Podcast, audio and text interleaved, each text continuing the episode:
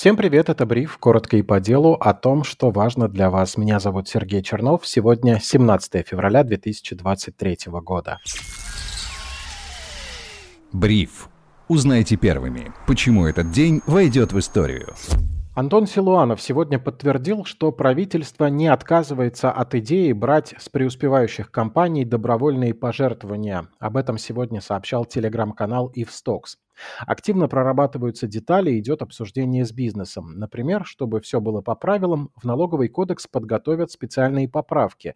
А если такую возможность пропишут законодательно, то это позволит сделать взносы регулярными, что негативно для компаний. Оказывается, взнос будет рассчитываться с части прибыли за последние несколько лет, а вовсе не за один прошлый год. В итоге собрать хотят около 300 миллиардов рублей. С одной стороны, все вроде как добровольно, с другой, сумма пожертвований будет определена законом. Ну и, конечно, сбор не затронет нефтегазовый сектор и малый бизнес. И понятно почему. Малый бизнес сейчас очень слаб и без того, а нефтегаз уже и так покачали. Ввести добровольный взнос могут для любой компании с растущей прибылью. Проще всего, если она контролируется государством. Не исключено, что также расстегнуть кошельки не откажутся структуры Потанина и других бизнесменов, о которых принято говорить, что они якобы приближены к государству. Группа компаний «Самолет» готовит IPO своей онлайн-платформы «Самолет Плюс» в 2025 году, но задуматься стоит уже сейчас. Новая платформа будет похожа на аналоги Циан и Авито. Кроме того, она сможет предлагать услуги аренды, ипотеки, оценки недвижимости, страхования, ремонта и офлайн агентства недвижимости. Сейчас у самолета плюс доля рынка скромная 3%, но планируется довести ее до 20% к 2030 году. С одной стороны, новости позитивные, компания стабильно исполняет все свои обещания перед рынком, с другой стороны, самолет имеет все шансы подвинуть лидерство ЦИАН и Авито, но они точно будут сопротивляться.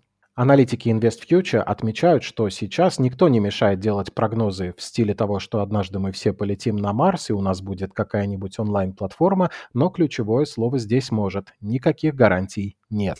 Для россиян наладили переводы за рубеж через систему быстрых платежей в страны ближнего зарубежья. Клиенты Тиньков уже могут отправлять деньги в Армению, Киргизию, Узбекистан и Таджикистан, писал сегодня телеграм-канал InvestFuture. Операции проходят в рублях с конвертацией на стороне банка-партнера, при этом российская финорганизация выступает посредником между системой быстрых платежей и иностранным банком. И все это на фоне того, что недавно, как вы помните, против некоторых представителей российского банковского сектора ввели санкции.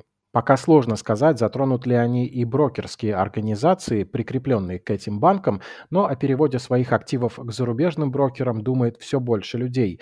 Цепочки владения продолжают обрубаться, но вместе с тем сегодня, например, Центробанк в лице первого зампреда организации Владимира Чистюхина заявил, что европейские депозитарии, в общем-то, хотят отпустить невиновных. Надежда на разблокировку активов, которые заморожены на счетах Национального расчетного депозитария в европейских депозитариях Евроклир и Клирстрим есть, но тем не менее вопросы разблокировки пока только рассматриваются, и опять же гарантий того, что так и будет сделано, нет. Чтобы избежать рисков дальнейших блокировок и заморозки активов, неплохо было бы открыть счет у зарубежного брокера, уверены многие российские инвесторы.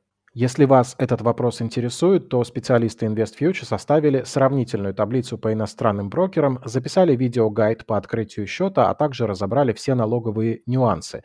И 20 февраля в 18.30 по Москве поделятся всем необходимым на вебинаре. Ссылку на участие во встрече можно найти в телеграм-канале InvestFuture, а также в описании этого эпизода. Таким было 17 февраля 2023 года. Подписывайтесь на бриф везде, где только можно, пишите нам в Телеграм. Меня зовут Сергей Чернов. Отличного настроения, прекрасных выходных и до встречи.